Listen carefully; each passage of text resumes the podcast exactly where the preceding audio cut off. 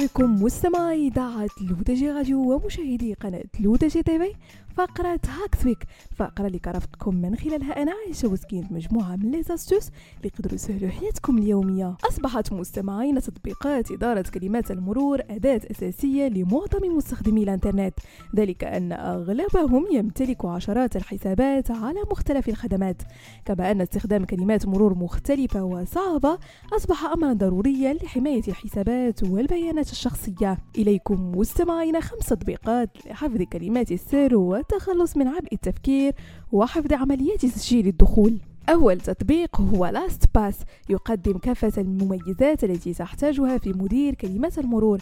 يجعل هذا التطبيق إنشاء كلمات مرور فريدة ومعقدة أمرا في غاية السهولة كما يساعد على إدارة بيانات تسجيل الدخول ومزامنتها عبر أجهزة متعددة ومشاركتها مع الأشخاص التي تثق ومشاركتها مع الأشخاص الذين تثق بهم فقط. من مميزات التطبيق تدقيق كلمات المرور وتحديثها وتحديد كلمات المرور الضعيفة أو المكررة وإزالتها بمجرد نقرة.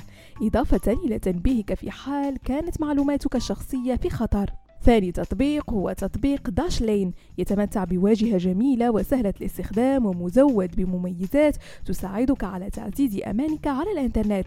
أهمها لوحة معلومات الأمان الممتازة التي تصنف كلمات المرور الخاصة بك وتقترح إجراءات لتعزيز حماية بياناتك.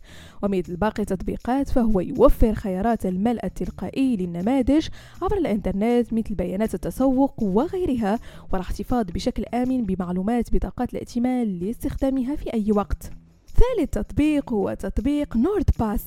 بالإضافة إلى تخزين كلمات المرور المشفرة يقدم اقتراحات لكلمات مرور قوية. بالإضافة إلى عرض وتخزين بيانات بطاقة الائتمان والبيانات المصرفية بشكل آمن لإجراء عمليات تسجيل أسرع على مواقع التجارة الإلكترونية. رابعا تطبيق وان باسورد يحميك هذا التطبيق من الانتهاكات والتهديدات الأخرى مثل راصد لوحة المفاتيح ومحاولات الاختراق. وبالتالي فهو يعد بمثابة مدير كلمات مرور آمن للغاية يغطي الاستخدام الشخصي وكذلك الشركات كما أنه مناسب للأشخاص الذين يعملون من المنزل. خامسا وأخيرا مستمعين تطبيق كيبر. هو أحد أكثر تطبيقات إدارة كلمات المرور تطورا.